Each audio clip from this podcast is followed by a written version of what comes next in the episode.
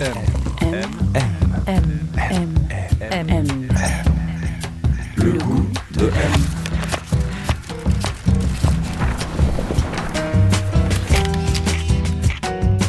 M. Le magazine du monde présente Le goût de M. Un podcast produit par Géraldine Saratia qui vous entraîne à la découverte du goût d'une personnalité.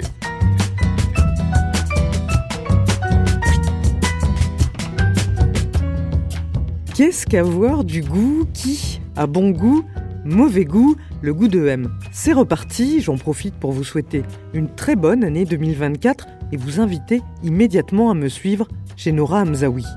Elle est humoriste et comédienne, elle fait partie de cette nouvelle génération de stand-upeuses qui déconstruisent les stéréotypes de genre, les normes, le couple, les féminités et parlent avec une vraie liberté de ton de leurs névroses, de leurs addictions et de ce qui fait leur vie. Hamzaoui, c'est de l'énergie pure, volontiers rentre dedans. On se souvient de son excellente chronique sur la charge mentale qui avait cartonné dans la matinale de France Inter. Elle revient cette rentrée sur scène avec un nouveau spectacle intitulé comme les précédents Nora Hamzaoui. L'héroïne a aujourd'hui 40 ans, un enfant et se demande, point de départ du spectacle, comment rester normal dans un monde où tout fout le camp. Alors on va en parler dans cet épisode, ainsi que de sa vie, de son parcours, de ce qui l'a mené au stand-up, mais aussi de son goût pour les médicaments et les verres en terrasse. Allez, elle nous a donné rendez-vous chez elle, au cœur du 11e arrondissement de Paris. On passe le fleuriste, le petit café, on y est.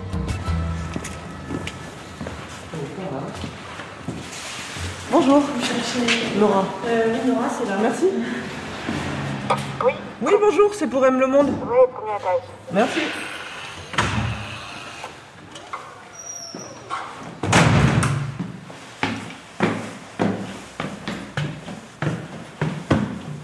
Bonjour. Vous n'avez pas problème avec les chats Pas du tout. Ok. Laura, Laura Hamzaoui, on est chez vous Ah, ça y est, on a commencé. Bah attendez, Ouais. je vais peut-être éteindre la radio et tout. Ouais, ouais, ouais, Ah on non, est chez bon, moi. vous avez le temps. c'est- on vous voulez un café quand même? Ah ouais? Mais je voulais vous demander, alors est-ce que ça vous ressemble ici? Euh, Ça oui. n'est-ce pas ce qui vous ressemble? Ça me ressemble complètement dans la mesure pourquoi j'arrive pas à éteindre la radio. Euh, oui, oui, oui, euh, oui, je crois. Bah déjà, c'est tout penché. Ouais. Euh, c'est pas totalement droit. Je crois que c'est chaleureux. Je crois être chaleureuse. C'est un peu, je sais pas, c'est un peu pas, pas clair, mais joyeux, je pense.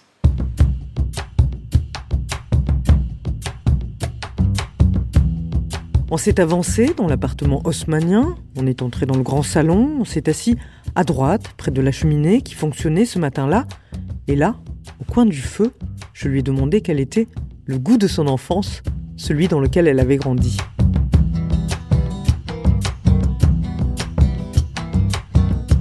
La fuite. Mais La la, fuite. fuite. ouais. La fuite comme euh, partir, l'aventure, euh, la penser à autre chose. S'évader. S'évader complètement. Une grosse, grosse, grosse envie de grandir et de partir et de vivre ma vie. Alors vous, vous êtes né à Cannes, je crois, et Ouais. puis vous avez grandi à Paris, dans le 16e. Ça ressemblait à quoi l'appartement ou la maison dans laquelle vous avez grandi? L'appartement, euh, j'ai des souvenirs euh, très très flous, très très marquants parce qu'en fait, il a pas mal changé euh, entre le moment où on est arrivé un peu en précipitation à Paris, où moi j'étais toute petite, j'avais un an et demi, je pense, ou deux ans, euh, avec ma mère, mes frères et sœurs, donc sans notre père qui venait de mourir. On est arrivé dans cet appartement euh, où j'ai juste des flashs, je pense, qui sont liés euh, à la petite enfance ou à des photos, je sais pas trop, mais je pense pas parce qu'on n'a pas de photos de ce moment-là. Donc j'ai vraiment des souvenirs de moquettes bleu roi, de couleurs très fortes. Euh, je sais que la moquette, on l'a vite changée et que très vite après, dans ma petite enfance, j'ai des souvenirs très marquants d'une cuisine vert pomme qu'on avait laissée pour le coup telle qu'elle était, enfin en l'état. Et euh, aussi dans la salle de bain, ma mère avait sa propre salle de bain avec des carreaux rouges et des plantes carnivores noires. Et en fait, euh, je sais pas si c'était très années 70 ou 80, je sais même pas. Mais en tout cas, ça avait vraiment pour moi. euh, c'est marrant, cette, cette image est hyper forte d'un espèce de contraste de, l'humeur de cette enfance. euh, je sais pas, un truc un peu violent, un peu euh, des couleurs un peu choc comme ça, des images qui veulent rien dire et qui marquent beaucoup. Ouais, vous le disiez, vous étiez arrivé dans cet appartement suite à la, à la mort de votre père. Mhm. Donc votre père, c'était un armateur syrien, c'est ça? Ouais, mais je sais jamais euh, précisément en parler. En fait, c'est terrible parce que je répète des trucs qu'on m'a dit. Et puis on me dit aussi, il a bossé dans l'import-export, Ouais. il a bossé dans le bois, c'était un homme d'affaires. Ce que je sais, c'est qu'il est syrien. Ce que je sais, c'est que je connais des choses. Ce qui me gêne beaucoup, c'est de parler. euh, on a forcément une idée des gens qui sont partis, d'autant plus quand c'est nos parents. Je pense très bizarrement par un truc euh, d'empreinte ou je sais pas d'empreinte euh, du, Mm. du corps, de souvenirs et tout. Mais c'est vrai qu'on m'en a assez peu parlé et j'aime pas me le raconter ou me l'imaginer ou le décrire par rapport à des choses que j'ai pu entendre. Après, il y a des choses que je ressens et qui m'ont été confirmées. Mais euh, donc c'est vrai que par exemple son travail pour moi c'est quelque chose de très flou. Oui, j'imagine qu'il y a du flou, forcément. Mm. Mais vous savez des choses de ce qu'il aimait, par exemple, euh, ce qui l'intéressait dans la vie? Vous Euh, savez ça ou pas du tout? Je, ouais, si, je, je, je sais que c'est quelqu'un pour le coup qui aimait euh, la joie, la fête, qui aimait euh, accueillir, qui avait une certaine générosité et qui était très sociable, qui aimait beaucoup rencontrer les gens et qui plaisait aux gens, qui était aimable au sens, euh, enfin, qui était aimer. sympathique et Mhm. ouais. Et, On a envie d'aimer. Ouais. Puis récemment, je sais pas pourquoi, je me suis mis à réécouter Barry White et je l'écoutais beaucoup ado. et on m'a dit qu'il aimait beaucoup Barry White. Je sais des trucs comme ça, un peu aléatoires. En Mhm. revanche, je sais qu'il aimait pas les jeans, ce que je porte moi en permanence, parce que c'est peut-être lié à l'époque, je sais pas. Votre mère, donc syrienne Ouais. aussi. Alors, si vous pensez à ses goûts, à votre mère, vous diriez quoi? Ma mère a changé de goût, genre presque tous les six mois, donc c'était très compliqué de comprendre qui elle était. Je pense qu'elle-même n'a toujours pas compris. Mais c'est-à-dire que par exemple, elle a toujours eu horreur des chats persans, et puis euh, elle en avait très très peur. Mais c'était presque un truc euh, hystérique qu'on aurait pu dessiner dans une BD. Ça n'avait aucun sens, parce qu'en plus c'est vraiment des chats qui ne bougent pas. Et sa sœur en avait un. Et à chaque fois qu'elle allait la voir à Londres, il fallait cacher les chats dans une pièce. Et puis un jour, elle nous a dit qu'elle voulait des chats persans. Donc subitement, elle a plus eu peur. Elle avait plein de trucs comme ça. Un jour, elle a, voulu euh, mettre des rideaux. C'était un truc hyper chargé. Des gros rideaux, on se serait cru dans un château. Je pense qu'elle c'était sa période où elle se vivait comme une reine euh, dans sa tête. Un truc un peu d'opulence. Et puis après, finalement, les parties, euh, elle s'est complètement radicalisée vers quelque chose de très sobre. Et aujourd'hui, elle est restée sur cette ligne-là. Mais euh, c'est genre, euh, faut pas salir. Tout est très aseptisé. Tout est extrêmement bien rangé. Tout est carré. Tout est droit. Et il y a limite, elle disait, il y a des chaussons pour les invités. Mais la personne, en fait, va porter des chaussons, des petits chaussons sous plastique ou des. hum, Elle est très branchée. elle aime beaucoup l'art. Elle peint elle-même. Quand j'étais ado et qu'elle s'était remise aux beaux-arts, parce que pendant longtemps, elle n'a pas travaillé, elle était juste euh, en dépression. Puis après, elle s'est mise à, dessiner. Elle a fait une première expo de nu au Fusain, qui était un, des trucs que j'ai préférés. Et puis après, euh, elle s'est mise à faire des trucs plus abstraits. Puis après, il y a eu des séries tout en noir. Je franchement, ça m'intéresse pas du tout. Moi, j'ai l'impression d'être comme les d'avoir toujours des commentaires un peu ploucs de dire ah bah ça un enfant de 5 ans pourrait le faire. Et là tu connais pas Soulage tu as si mais enfin t'es pas Soulage non plus donc. Mais euh, et puis après euh, elle fait des petits croquis aussi elle fait plein de trucs je sais pas elle dessine et elle peint frénétiquement abstrait ou concret ou souvent des petits personnages. Parfois des personnages qui mettent un peu mal à l'aise je dois dire. Voilà elle a un goût ouais Pour l'art. pour l'art C'est quelque chose qu'elle vous transmettait euh, quand vous étiez enfant? Enfin, c'était absolument important pas Pas du tout? Non, vraiment, je l'aime beaucoup, mais elle nous a absolument rien transmis sauf la névrose et l'intérêt pour le physique, ce qui est vraiment inintéressant. Je pense que c'est vraiment ce qu'elle nous a transmis. Pour l'apparence Ouais, physique? ouais. Parce que pour elle, c'était très important? Oui, oui, bien sûr. Euh, Pour elle, c'était très important, euh, notamment parce que je pense qu'elle a été première dauphine, euh, Miss Liban ou je ne sais pas quoi. Et elle nous répétait beaucoup, euh, j'ai pas été Miss parce que à cause de mes pieds, on a des grands pieds dans la famille. Et euh, Oui, parce que vous dites Liban, parce que votre mère, elle, elle a est été élevée en, ouais, elle, dans elle, un elle a pensionnat été, à Beyrouth, c'est ouais, ça? Exactement, dans un pensionnat catholique chez Bonne Sœur à Beyrouth. D'accord. Vraiment, euh, je pense que, enfin, ça l'intéresse beaucoup, quoi, le, le physique, ça l'intéresse beaucoup. Elle fait énormément de commentaires déplacés sur le physique, sur ceux des autres, évidemment, pas sur le sien. Et je pense qu'elle a été très valorisée par son physique. C'est aussi, je pense, ça a été longtemps sa manière à elle de nous valoriser à nous. Là, j'en fais un portrait. En plus, je dis ça avec beaucoup de tendresse et tout, mais c'est vrai que la dépression, les circonstances familiales, le truc et tout, euh, Oui, c'est ça, parce compliqué. qu'elle, elle traversait quand même euh, un, deuil. Bien sûr, Ouais, bien donc- sûr. Et puis avec euh, quatre enfants, euh, dans une ville où elle connaît pas grand monde. euh, Enfin, elle connaissait quand même, elle avait ses deux meilleures amies du pensionnat, justement. Qui étaient Dans l'immeuble. Ouais. Non, moi, c'est presque un des trucs qui me manque le plus. Je connais pas du tout, j'ai aucune notion de transmission. Mais ce qui m'a aussi donné une grande liberté. Par rapport à la euh, culture syrienne, par Mm. exemple, c'était quelque chose qui n'était pas tellement présent dans votre famille. euh, À Paris? Non, pas du tout, sauf on va dire dans la nourriture. Ouais, je vais vous demander, parce que ça Ouais. passe souvent là, en fait. Ouais, mais, euh, dans la nourriture et je pense que ça a été présent euh, pas quelque chose que je ressentais ou qu'on m'a transmis mais plus en moi dans ma manière de me voir par rapport aux autres c'est-à-dire que je sentais une différence très forte à la sortie de l'école euh, ils étaient tous c'était vraiment que des français français français Euh, il y avait très peu de- d'enfants enfin d'ailleurs c'est marrant parce que je sais pas si on se reconnaît ou quoi mais quand je repense à mes meilleures amies euh, de maternelle et de primaire, euh, il y en avait une qui était donc euh, d'origine yougoslave, enfin, euh, yougoslave, et puis une autre qui était une fille d'immigrés espagnols et une autre de, portugais. Donc je me disais, je sais pas si on, se si on ressent inconsciemment une sorte de différence chez nos parents qui viennent nous chercher, qui parlent pas forcément tout de suite la même langue quand ils viennent nous chercher à l'école. Et puis, euh, je pense qu'aussi, ça nous rapprochait dans un truc de... euh, Il y avait quand même quelque chose de très bourgeois. J'ai jamais su si c'était bourgeois, c'était le 16e, c'est la culture française ou quoi, parce que quelque part, c'est aussi normal d'avoir des grands-parents. Mais donc, du coup, moi, je me souviens très bien des week-ends où les enfants allaient chez leurs grands-parents, soit à la campagne, soit je sais pas où. Moi, j'ai pas du tout connu ça. Enfin, mes grands-parents, je les connais pas. J'ai connu un peu ceux de mon père, qui était au Canada, mais que j'ai vu que très peu de fois parce que des conflits de famille et tout. Donc, pour moi, il y avait une espèce de truc culturel de... euh, oui, elle fait de la danse le mercredi et le week-end, elle va chez les grands-parents, un truc auquel je m'identifie pas du tout. hmm. Parce que moi, je me disais, nous, on à la maison et puis c'est le chaos, quoi. Ah oui? Mais un chaos un peu joyeux aussi, parce que forcément, quand on est petit, je pense qu'on trouve, on fait avec ce qu'on a et qu'on trouve tout. Mais disons que je trouve qu'on était très. euh, Oui, il n'y avait pas ce côté, euh, je sais pas comment dire, euh, euh, Martine, quoi. Enfin, les bouquins de Martine. Et avec vos frères et sœurs, vous aviez des goûts en commun? C'était, euh, Vous étiez proches? Ouais, on était très proches, de manière très différente. Moi, je partageais ma chambre avec euh, ma sœur qui est née de 4 ans. Et j'étais aussi très proche de mon frère, qui je pense était un peu la figure euh, du coup euh, masculine, et puis qui s'est aussi beaucoup occupé de moi. Je pense qu'il voyait cet enfant d'un an et demi, euh, Hmm. avec une mère pas très fonctionnelle à l'époque, et puis sans père. Donc je pense que lui, il a eu le désir. Lui, on va dire que c'est le seul, et d'ailleurs ça continue à le rendre malade, qui a un truc de transmission, et qui a voulu me faire euh, lire des livres, mater des films, et encore aujourd'hui, il voit des, parce qu'on a encore des DVD ici, des, des trucs euh, emballés. Il me dit, je n'arrive pas à croire que t'aies toujours pas vu Rosemary's Baby. Enfin, et, euh, et même quand il est parti aux États-Unis, il continue de m'envoyer des trucs. Il avait envie de m'apporter une sorte de culture, mais il avait aussi cette autorité forcément un peu chiante de me dire, tu vas faire des études de droit. Mon surnom à la maison était Maître Vergès. Oui. Euh, il avait à la fois tout ce truc tellement joyeux de créer un imaginaire. C'est lui qui m'a dit d'écrire un journal intime, qui et à la fois de, de me transmettre, de d'avoir une sorte d'autorité de il faut que tu sois une petite fille intelligente. Et ma sœur, j'ai vraiment des, mais mon frère pareil. On, on avait un goût pour la blague quand même en commun avec mon frère. On aimait bien faire chier quand même. On aimait bien faire des bêtises. On avait vraiment des fous rires euh, hallucinants. M, le magazine du monde présente le goût de M. Alors où est-ce qu'on va, Nora, là? Bah là, on va dans le salon. Alors il ressemble à quoi, ce salon? Bah, ce salon, c'est une, euh, c'est euh, une grande pièce. Je crois qu'elle est grande. Moi, je la trouve grande, Ouais, ouverte. spacieuse. Ouais, spacieuse. Beaucoup de fenêtres. Là, je suis assez fière. euh, Je trouve que c'est un truc d'adulte. J'ai une bibliothèque qui a été faite sur mesure, euh, avec beaucoup de BD. On m'a demandé il y a quelques années d'être jury à Angoulême. Donc, euh, j'ai été obligée de lire euh, 50 BD. Euh, ça, j'adore. Par exemple L'histoire de Kissaang, Shizakobe.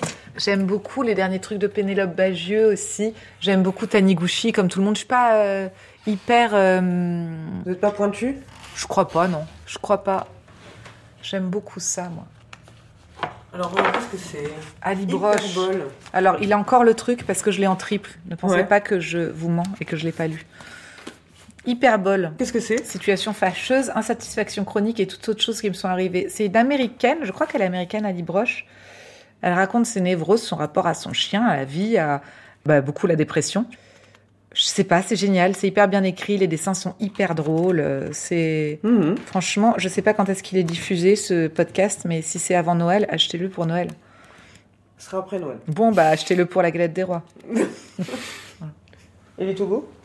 Alors les Togo, euh, je- fans de Togo? Bah oui et non, j'ai un peu attiré en révolution parce que ma mère en avait et que j'aime pas reproduire les trucs. Et là, j'en ai acheté des vintage et je voulais absolument euh, ce cuir-là. Mais maintenant, je regrette. Mais bon, c'est facile de regretter trois ans après. Parce que je trouve que ça fait ton sur ton sur le parquet. Oui, c'est c'est bon. beaucoup de marron, quoi. c'est très marron, je trouve. Mais...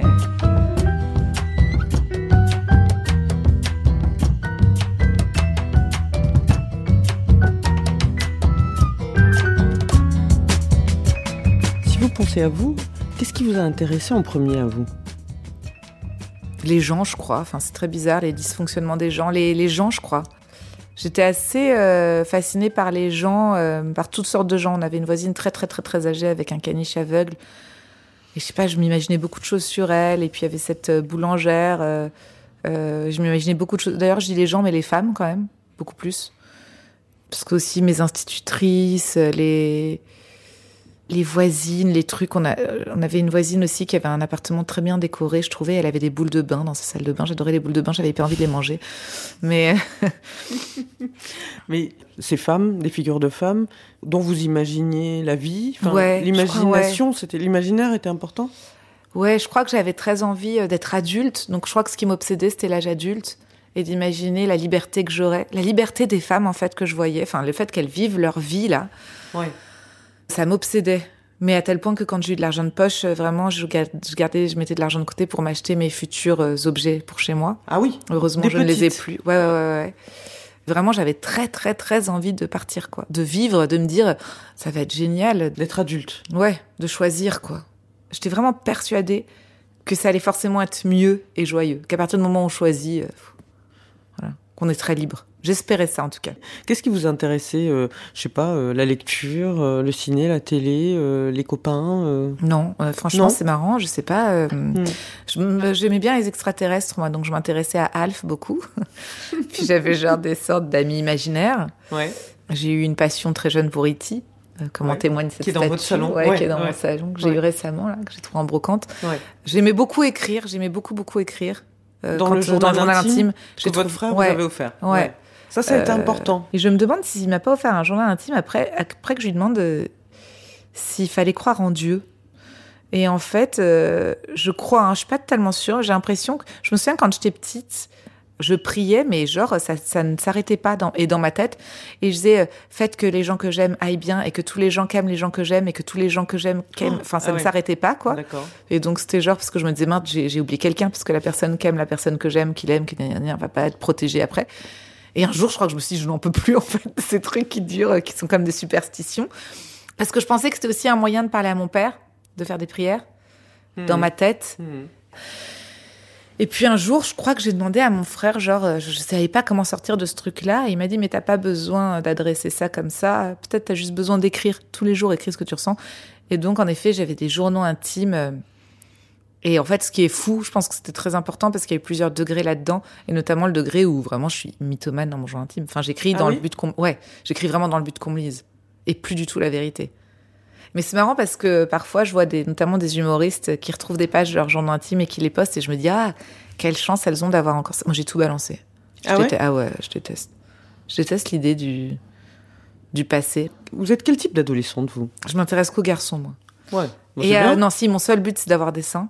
Ouais. C'est vraiment mon seul objectif adolescente. Et je sens que ça va pas arriver. Et ça finit par arriver. C'est une grande joie. Mais ça met vraiment beaucoup de temps. J'ai une puberté très tardive. Et genre vraiment, euh, tout ce qui ressemblait un peu à, à quelque chose de sensible, de l'ordre de l'écriture, des prières, de la vie intérieure, est remplacé par moi qui prends deux bouteilles d'évian tous les matins et qui essaye de vraiment faire pousser mes seins comme ça. Toujours cette espèce de pulsion vers l'âge adulte. Il y a un moment, je me dis, euh, je veux des seins, je veux des, je veux des garçons, je veux des, je veux des expériences. Donc, euh, je suis une ado, euh, je suis vraiment un cliché de. J'ai les cheveux lissés comme euh, Victoria Beckham dans les Spice Girls, je n'ai plus de sourcils. Dès que j'ai des seins, j'ai un push-up. Je me fais un piercing au nombril sans autorisation parentale. Le piercing est évidemment un lapin Playboy. Non, vraiment, j'ai la totale. J'ai. je, je dis je m'intéresse aux garçons, c'est pas tellement vrai, parce que je, je, me- je- il y a pas beaucoup de gens qui me séduisent, mais je peux m'intéresser très vite à un garçon et en faire une obsession. Ah Je oui deviens extrêmement amoureuse. De toute façon, moi, je suis amoureuse depuis que je suis en moyenne section. Et adolescente, c'est quoi vos goûts? Donc, les vêtements moulants. Euh, Britney Spears, Ouais. George Michael, Ouais. Dawson, Beverly Hills, les baskets, les Reebok, euh, les États-Unis. Mes cousines sont aux États-Unis. Donc, euh, et qu'est-ce que j'aimais euh, Non, mais j'aimais vraiment l'amour, quoi. Je crois qu'il y a que ça qui m'intéressait, franchement. Et les poèmes de Victor Hugo, voilà. Ah ouais? Ouais, je respire où tu palpites. Ça me brisait le cœur. Je me disais, c'est génial. J'y pensais à chaque fois. Et sauf qu'après, j'ai appris qu'il l'avait écrit pour sa fille Léopoldine qui est morte noyée. Et en fait, c'est affreux parce que je m'étais dit, ah bah non. Parce que pour moi, c'était vraiment un truc, c'était une déclaration d'amour. Mais en fait, c'est une déclaration d'amour encore plus forte.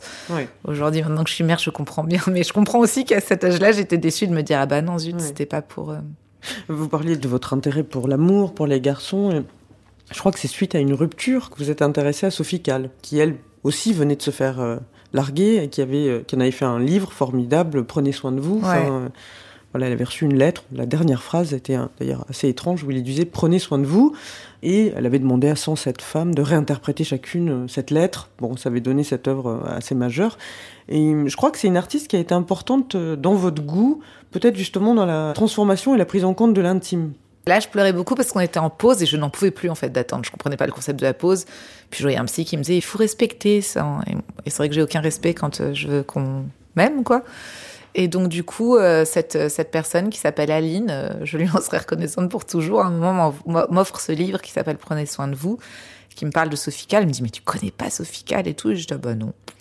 Et je regarde ce truc et je me dis oh là là c'est quand même dingue, c'est merveilleux quoi. Parce que je pense que euh, je souffrais beaucoup, mais que j'avais quand même un goût pour raconter ça. Ça, c'est un truc que j'ai depuis que je suis petite, d'avoir cette espèce de, je sais pas si on l'a tous d'ailleurs, de deuxième petit personnage qui se regarde de haut et qui commente un peu ça. C'est-à-dire que je pouvais pleurer une nuit entière et, et avoir ce personnage qui, qui dit, oh, la pauvre fille qui pleure une nuit entière. Enfin, je peux vraiment me regarder pleurer dans la glace. Donc, il y a une espèce de double comme ça. Et à partir du moment où je comprends que une peine peut être transformée en quelque chose euh, de créatif, ou en tout cas que ça veut dire que ça peut nous servir, et pas juste euh, à pleurer, mais à fabriquer des choses, je me dis, bon, bah voilà, c'est merveilleux, ça veut dire que la peine, elle sert à quelque chose. Et puis plus tard, euh, quand je vais écrire ma première chronique inter sur les chagrins d'amour, je sais que ça vient aussi de tout ce truc-là, tout ce travail-là. Mais il y a un deuxième personnage, Ouais. c'est-à-dire euh, qui serait presque comme un, un personnage de BD ou cartoonesque, Ouais. c'est-à-dire vous, mais euh, hyperbolisé. euh, Exactement. Ouais, ça. Et le stand-up, c'était ou les comiques, enfin l'humour. Vous en étiez cliente, friande. Alors, je pense que j'étais pas tellement euh, cliente de comiques français Ouais. parce que pour moi, c'était quelque chose qui appartenait justement, je pense, à, la- à la culture de ce que je disais, genre les enfants qui vont chez les grands-parents et qui vont le mercredi à la ouais, danse. Vous reconnaissiez et qui- pas. Mm. Non, on regardait pas ça. Enfin, moi, j'aimais bien quand même. euh, J'avoue, j'aimais bien euh, Eli Kaku quand même quand je le voyais euh, déguisé en dans son personnage phare là, c'est Madame Sarfati, je crois. je Oui, sais plus, voilà. oui. Mais j'avais pas tellement conscience, enfin, je savais pas trop ce qui existait ou pas. En revanche, on matait beaucoup, enfin, ils mataient beaucoup, mes grands frères et grandes sœurs, on avait Canal Jimmy à l'époque, et on se faisait le combo euh, Seinfeld-Dreamon. Bon, moi, j'étais beaucoup trop jeune pour Dreamon, mais je regardais quand même.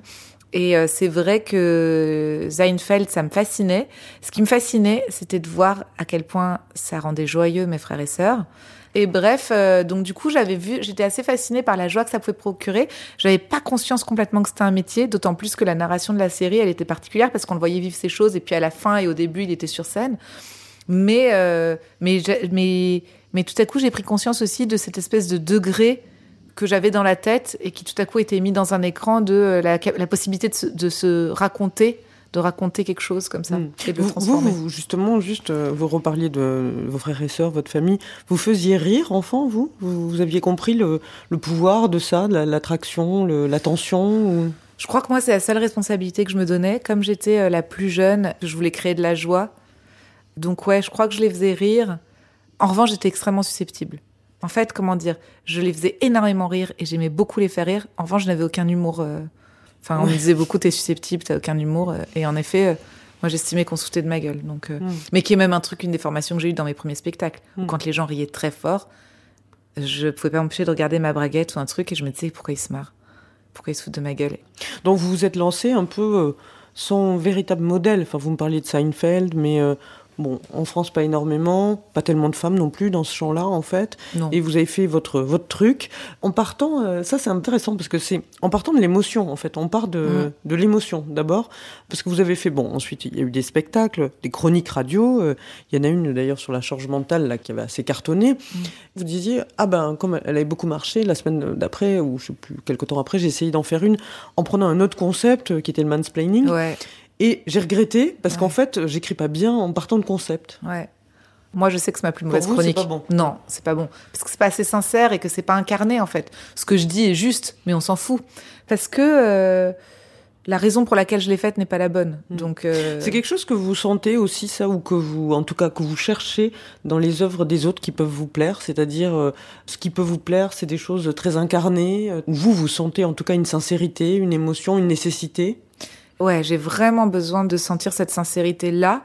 Et une fois de plus, ça se passe pas forcément par quelque chose d'intime, mais j'ai besoin quand je vois les coutures, mais c'est pareil dans les relations avec les gens, hein, je trouve que quand on voit les coutures ou qu'on voit l'intention, oh, ça peut franchement me rendre zinzin, quoi. Et je, voilà, je trouve qu'on le voit. L'autre jour, je, Hmm. pareil, je tombe sur un extrait de je ne sais plus qui, je me permets d'en parler parce que ça fait trois ans, donc ça se trouve, la personne se reconnaîtra même pas, il y en a peut-être eu plein. Mais de un mec qui dit, euh, ouais, l'autre jour, je me balade, hein, et je me dis, putain, les meufs, pour vous, c'est dur quand même, ce que vous vivez. Et je me disais, ta gueule, franchement. Je, vois, je te vois très bien en train de faire ce sketch, de le filmer, de vouloir qu'on le partage, qu'on dise merci, que je sais pas quoi. Euh, je préférerais à la limite que tu me dises, euh, j'avoue, ce qui est terrible, hein, mais euh, j'avoue, et moi je pense que je serais un mec, je dirais ça, quand il y a eu tout ce mouvement MeToo, euh, je me suis fait un flashback de tout ce que j'ai vécu en me disant, attends, à quel moment j'ai été déplacée ou pas, et, et ça me parlerait beaucoup plus. Vous disiez, j'aime pas voir les coutures. Ça me fait penser à, à l'écriture. Vos spectacles, ils sont très écrits, je pense. Mm. Et en même temps, vous avez envie qu'on sente pas qu'ils sont écrits. Enfin, il y a les deux choses. Je veux exactement ce que vous venez de dire. Je veux qu'on félicite mon écriture et j'aimerais qu'on me dise que ce n'est pas écrit. En fait, non, mais je suis complètement, j'ai un vrai problème avec ça. C'est-à-dire que quand j'ai commencé à écrire, je ne supportais pas les spectacles d'humour où on voyait, où il y a le silence au moment où il faut rire, où ça dit, regardez ce que c'est intelligence, cette intelligence que j'ai observée là. Donc, en effet, je voulais que ce soit juste quelqu'un qui parle. Les gens ont la liberté de rire quand ils veulent rire et puis que ce soit un peu un joyeux bordel. Et j'aime créer des sorties de route pour qu'on ne sache plus ce qui est du moment, ce qui est écrit, ce qui est de l'impro, ce qui ne l'est pas et tout. Et alors justement là, vous vous apprêtez à remonter sur scène pour euh, votre troisième spectacle. Là, il est en rodage. Et puis ensuite, vous allez le jouer à Paris, puis partout en France. Il s'appelle toujours Nora Mzaoui. Il n'y a pas Ouais. de titre particulier. Le point de départ du spectacle, c'est une femme, enfin votre personnage, qui a 40 ans maintenant et qui regarde un peu le monde qui l'entoure, donc qui est très chaotique, et qui regarde aussi sa vie, son couple, elle, elle est maman maintenant aussi. Mm. Donc il y a un peu tout ça, comment elle va composer finalement avec euh, comment on fait pour continuer à vivre normalement dans ce monde qui Mm. est un peu fou. Et en même temps, on parle beaucoup de couple aussi. On parle. Comment vous Ouais. définiriez le, votre goût justement en tant qu'humoriste? Je crois que le couple, pour moi, c'est un espèce de laboratoire euh, du monde. C'est-à-dire que je trouve que la société infuse sur le couple les discours euh, théoriques, féministes, de déconstruction, mais même d'angoisse climatique. Je trouve que tout vient. euh, ce qui m'intéresse, c'est les répercussions sur l'intime.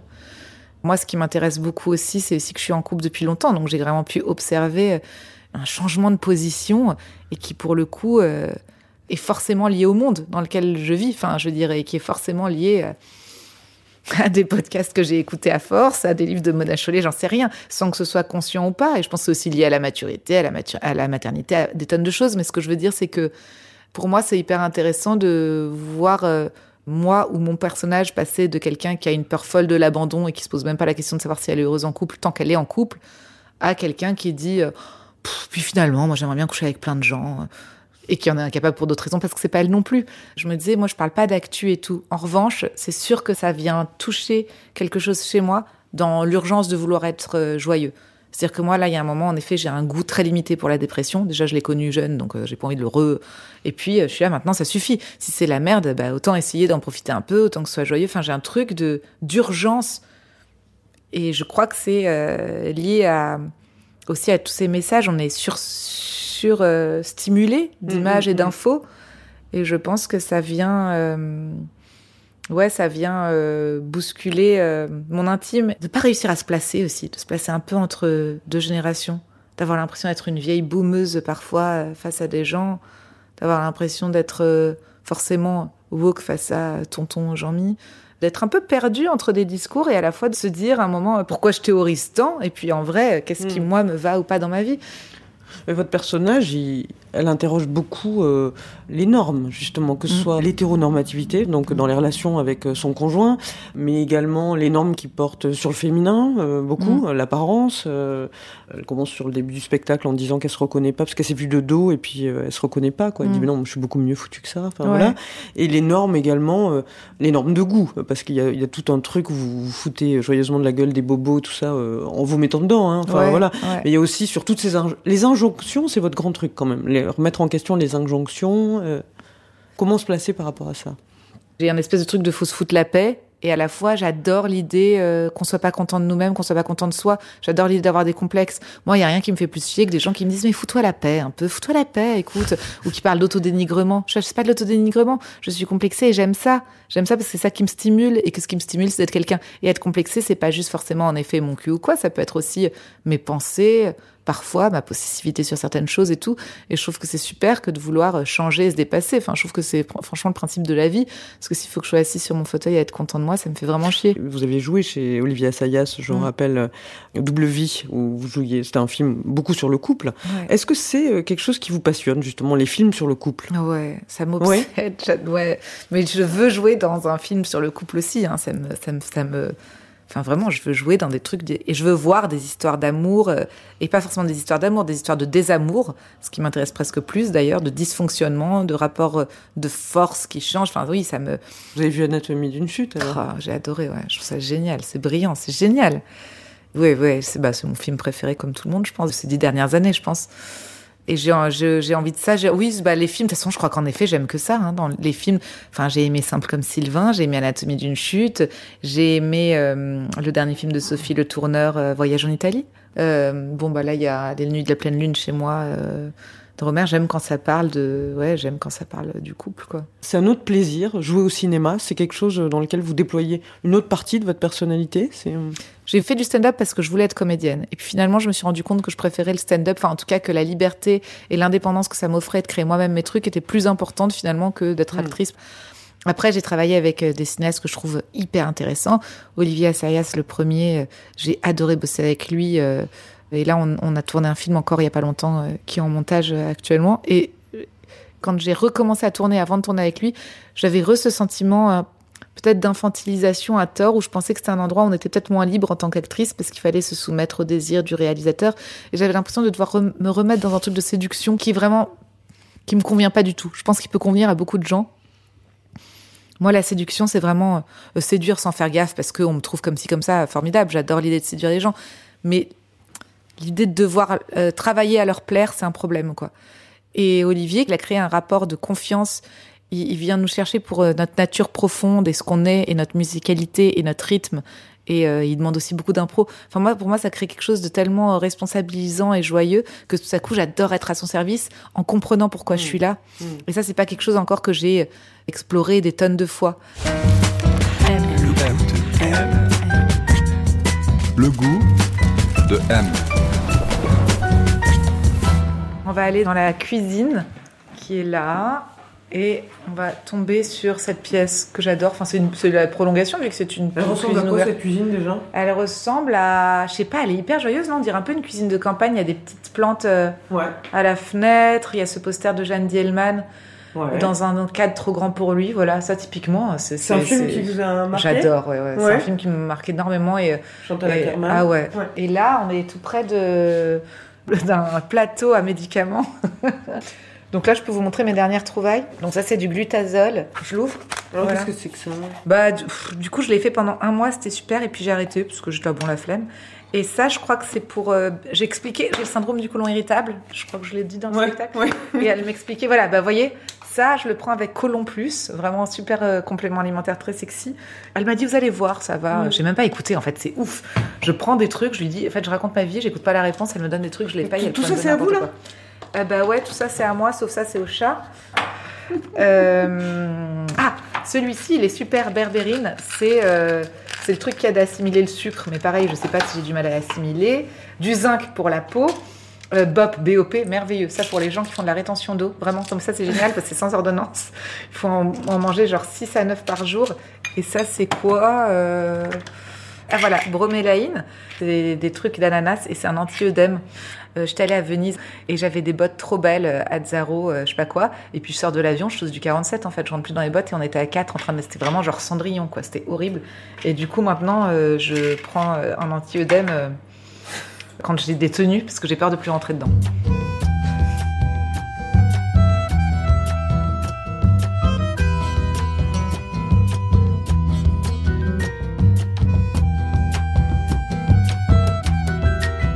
Oui, alors en revanche, j'adore les médicaments. Ouais. Ouais, j'adore les médicaments. Depuis toujours ou... J'ai été mise sous antidépresseur assez jeune. Et quand on propose à quelqu'un de se mettre sous antidépresseur, c'est presque une bonne raison d'en prendre. C'est-à-dire que tout à coup, là, bah pourquoi en fait? J'ai pas, je pensais pas avoir besoin et tout. Mais euh, j'ai vu un psychiatre assez tôt. J'avais aucun rapport à ça. Enfin, aucun. euh, je me posais pas tellement la question, quoi, tant que ça me faisait pas grossir. Dépressive ou pas, on m'a toujours dit vous êtes sur une pente dépressive. C'est-à-dire que la pente n'est pas loin, tout le monde je peux glisser. Mais en gros, euh, ça se, moi je peux vraiment avoir très envie de dormir beaucoup, tout le temps. Enfin, ça, ça va- Toujours? Non, plus du tout. Ah. Euh, mais j'ai le stress dépressif, par exemple. Aujourd'hui, je reconnais les symptômes. Je sais ce que c'est que le truc qui tord dans la poitrine le matin quand on se réveille, qui a un malaise. Je sais différencier l'angoisse du soir à la déprime du matin. J'ai passé beaucoup d'années chez le psy, donc euh, est-ce que vous avez plus de mal quand vous réveillez ou quand vous vous couchez? Quel est le truc le plus difficile? Je sais différencier euh, l'intuition de l'angoisse, ce qui a été un gros problème aussi pendant un moment, parce que j'avais que des intuitions atroces. Donc moment, je me disais, c'est peut-être pas des intuitions, c'est peut-être des angoisses. Après, je pense que là, je deviens comme... euh, euh, Enfin, ça devient raisonnable et que j'ai des angoisses qui peuvent être les mêmes que des gens, où je me dis, si je me pose cette question-là, ça va être le néant et un trou noir, mais je n'ai pas à plonger là-dedans, je n'ai pas à me poser ces questions, je n'ai pas à réfléchir à ça. Vous adorez les pharmacies, vous d'ailleurs? Déjà, j'adore les pharmacies. Toujours, ça, c'est un goût, Ouais, euh, ouais, ouais, ouais. Ouais.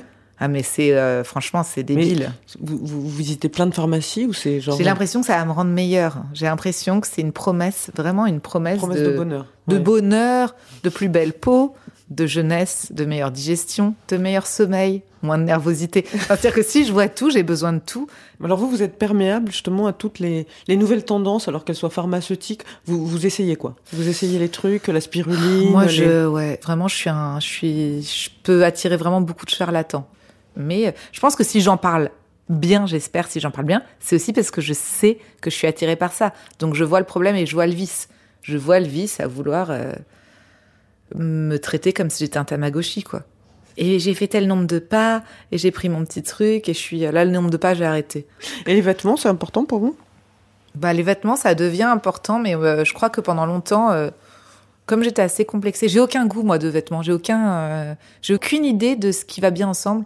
Je dis souvent à des gens, vous voulez pas venir là, parce que j'ai beaucoup de vêtements que j'aime beaucoup, mais j'ai aucune idée de, et là, j'observe, je dis, comment on sait, vous avez un foulard là, je me dis, qui, comment on sait, comment on sait qu'il faut, moi, je fais ça, je me dis, j'ai l'impression que je me suis fou- foutu de ma propre gueule. Je me dis, arrête de te mentir, tu sais bien que t'es pas cette personne, va pas mettre un foulard.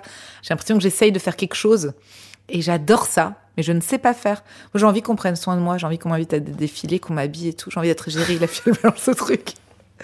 Et après, la mode snob les, faut le dire, hein, parce que moi, je trouve ça hyper intéressant aussi. Pas tous, mais la mode snob les humoristes, faut le savoir. hein. Et vraiment, à chaque fois, c'est une difficulté de trouver des gens, des créateurs. Alors, il y a des jeunes créateurs, des jeunes designers, des jeunes trucs qui sont ravis, mais c'est quand même toujours un truc. euh, alors là, on me dit non, mais toi, ça va, parce que t'as une image un peu cinéma et tout. Mais on sent que. Alors, les mecs, pas du tout. Les mecs, c'est hyper chic. Les mecs, ils peuvent être. euh, Mais les femmes humoristes, vous voulez Ouais. dire, c'est C'est un pas peu, très- c'est pas encore, euh, c'est pas encore la classe, quoi. C'est pas si évident d'être habillée euh, en tant que femme humoriste. Ça se trouve, vous allez parler à d'autres humoristes, ils vont dire pas du tout. Mais attends, moi j'ai j'ai Chanel qui m'habille, j'ai Saint Laurent, je vais être la bombe, il y a que moi. Quel type de goût vous plaise à vous? Je crois que j'aime bien le côté un peu opulent. Je crois quand même que j'aime bien l'opulence. J'aime bien quand il y a beaucoup de nourriture, j'aime bien quand ça sent le parfum, j'aime bien quand il y a du vin, j'aime bien le bon vin, j'aime bien les endroits chaleureux. Après, j'ai une admiration totale pour des endroits où je vais et où c'est très bien rangé. Et je me dis, je comprends pas comment ils font ces gens. C'est tellement, oh, c'est tellement, je comprends pas où ils foutent leurs trucs. Je comprends pas comment ils sont si méthodiques. Je suis aussi admirative des gens qui aiment l'art et qui ont des beaux trucs d'art chez eux. Je trouve ça toujours, euh, ou qui ont des goûts tranchés. Je trouve ça fou d'avoir du goût, mais quand je dis du goût, c'est genre un goût pour quelque chose. Moi, j'estime pas qu'il y a du goût, qu'on a bon goût ou pas de goût, c'est on en a un ou pas. Moi, j'ai toujours pas compris mon goût, ni pour les vêtements, ni pour la déco. L'autre jour, quelqu'un m'a dit, bah, enfin, c'est très clair que t'aimes les années 70. Et quelqu'un était, ah, non, je suis pas sûre, et puis années 50. Et je, ne- peux pas vous dire. J'aime les trucs dans lesquels je me sens bien. Et pour les vêtements, c'est pareil. J'adore euh, quand les gens font ça, ce que vous avez fait là, le foulard. J'aime bien que les gens aient une vie intérieure, qui se voient euh, chez eux dans leur truc. Moi, je me dis, si on me voit dans la rue, on se dit, ah fille, c'est quoi cette vie intérieure? Je suis toujours comme ça. J'ai un pull, un jean, des baskets. Je peux avoir la même tenue. euh, Et parfois, j'adore, je suis assez coquette, donc j'adore me maquiller, j'adore me préparer et tout. Mais je sens que je me suis fait mon petit spectacle intérieur, c'est pas naturel, quoi. Vous pouvez changer d'avis facilement? Ah ben oui, mais complètement. Hyper influençable, hyper... euh, Je peux vraiment croire que je déteste un truc et puis dire, oh non, en fait, super et tout. Enfin, Vous avez des dégoûts, vous? Ah ouais, plein.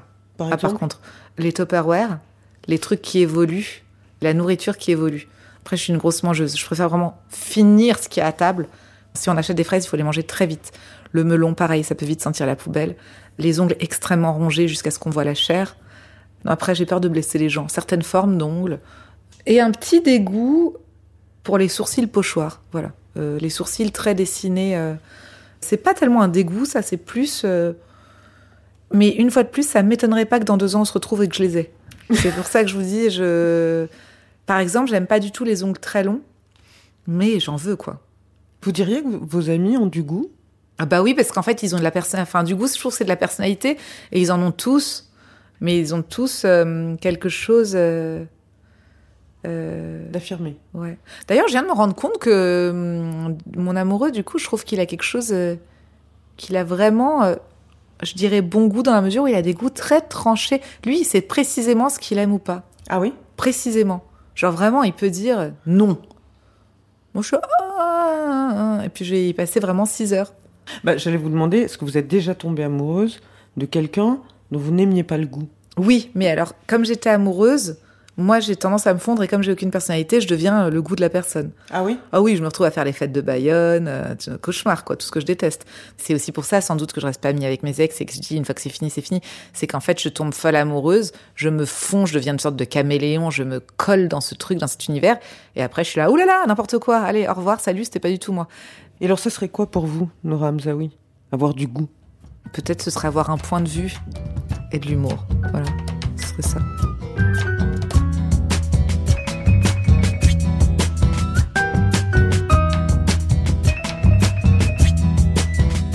C'est la fin de cet épisode. Il a été réalisé par Guillaume Giraud, préparé avec l'aide de Diane Lizarelli et Johanna Seban. Le goût de M est produit par Jean Idéal pour M, le magazine du monde. On se retrouve très bientôt avec un autre invité, un autre goût.